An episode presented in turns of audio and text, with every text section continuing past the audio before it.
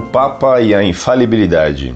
Carta enviada em 9 de 8 de 2002 por um consulente de Dias da Vila, religião protestante, idade 27 anos, escolaridade primeiro grau concluído. Como vocês podem dizer que o Papa é infalível se a própria Bíblia diz que todos pecaram e carecem da glória de Deus, e diz também que não há um justo nenhum sequer? E como vocês podem dizer que Pedro é a pedra se em Atos 4:11 diz que Jesus é a pedra? Este Jesus é pedra rejeitada por vós, os construtores, a qual se tornou a pedra angular. E em 1 Coríntios 10,4 diz: E beberam da mesma fonte espiritual, porque bebiam de uma pedra espiritual que os seguia, e a pedra era Cristo. E em Efésios 2,20 diz: Edificados sobre o fundamento dos apóstolos e profetas, sendo ele mesmo Cristo Jesus, a pedra angular. E nem venha dizer que quando ele subiu, deixou Pedro no lugar dele, porque, segundo o livro de João 14,16, quando ele foi, deixou o Consolador, que é o Espírito Santo. Me explique isso. Prezado Senhor, salve Maria. O Senhor confunde ser pecador e ser infalível. O Papa, enquanto é um homem, é pecador, mas enquanto Papa, quando ensina com o poder dado por Cristo, é infalível. O Papa é infalível em certas ocasiões, mas não é impecável.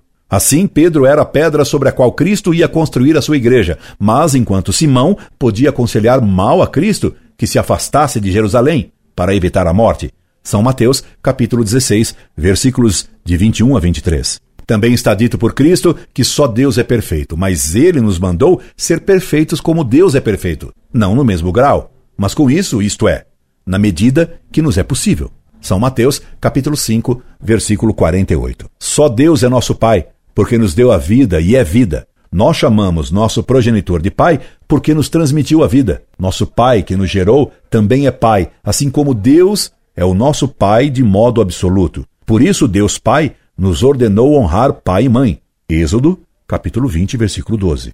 A palavra Pai, assim como a palavra bom e a palavra perfeito, tem graus. São palavras analógicas ou semelhantes. A mesma coisa acontece com a palavra Senhor, só Deus é propriamente Senhor de tudo, dono de tudo, mas o Senhor também é Senhor, dono do seu relógio, por exemplo. A palavra Senhor pode ser aplicada analogicamente a qualquer pessoa que seja dona de algo. A palavra pedra também é analógica. Ser pedra é ser fundamento. Só Deus é o fundamento de tudo. Por isso, Cristo é a pedra, o fundamento de tudo. Se o Senhor tem família, para os seus filhos e para a sua esposa, o Senhor é o fundamento da sua casa ou família. E quando eu o chamo de Senhor e pedra fundamental de sua família, não estou colocando no lugar de Cristo. Estou usando as palavras Pai, pedra e Senhor de modo analógico.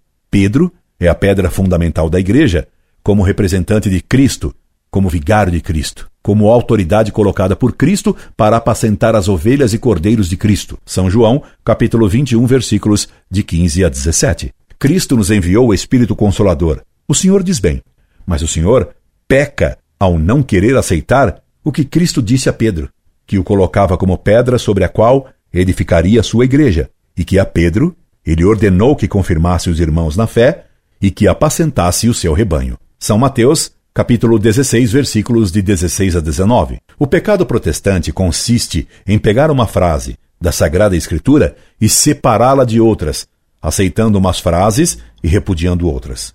Por isso o protestante é herege, que quer dizer o que escolhe algo na Bíblia e não aceita tudo. Incorde Jesus Semper, Orlando Fedeli.